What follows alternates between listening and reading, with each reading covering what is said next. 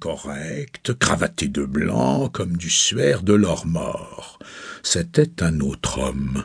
Il avait, avec ses gants de daim, ses bottes à fortes semelles et à gros talons qu'il faisait retentir sous son pas très ferme, quelque chose d'alerte et de cavalier, et cavalier est bien le mot, car il était resté, combien d'années sur trente, le charivari boutonné sur la cuisse et à cheval dans des chemins à casser en deux des centaures, et on devinait bien tout cela à la manière dont il cambrait encore son large buste, vissé sur des reins qui n'avaient pas bougé et qui se balançaient sur de fortes jambes sans rhumatisme, arquées comme celles d'un ancien postillon.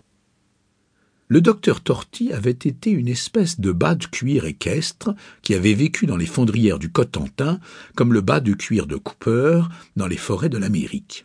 Naturaliste qui se moquait, comme le héros de Cooper, des lois sociales, mais qui, comme l'homme de Fenimore, ne les avait pas remplacées par l'idée de Dieu, il était devenu un de ces impitoyables observateurs qui ne peuvent pas ne point être des misanthropes. C'est fatal.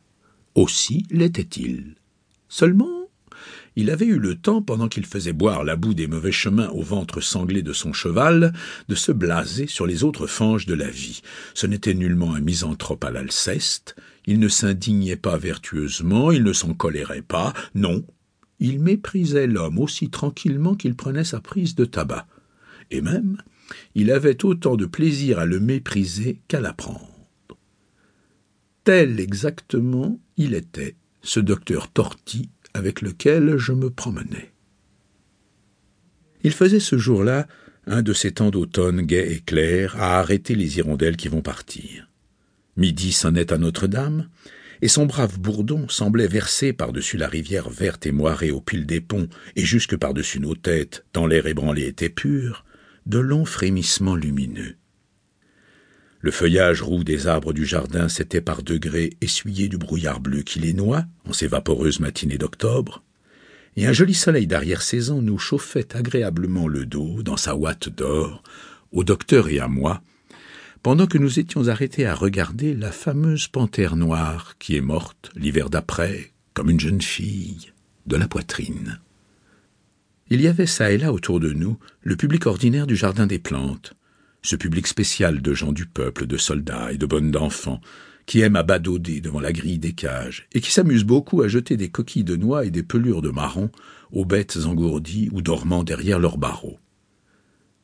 La panthère devant laquelle nous étions en rôdant arrivés était, si vous vous en souvenez, de cette espèce particulière à l'île de Java, le pays du monde où la nature est le plus intense et semble elle-même quelque grande tigresse inapprivoisable à l'homme, qui le fascine et qui le mord dans toutes les productions de son sol terrible et splendide.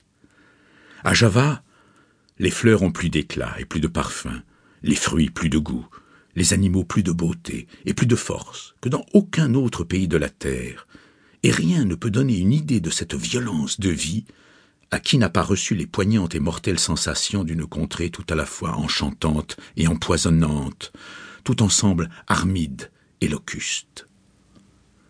Étalée nonchalamment sur ses élégantes pattes allongées devant elle, la tête droite, ses yeux d'émeraude immobiles, la panthère était un magnifique échantillon des redoutables productions de son pays.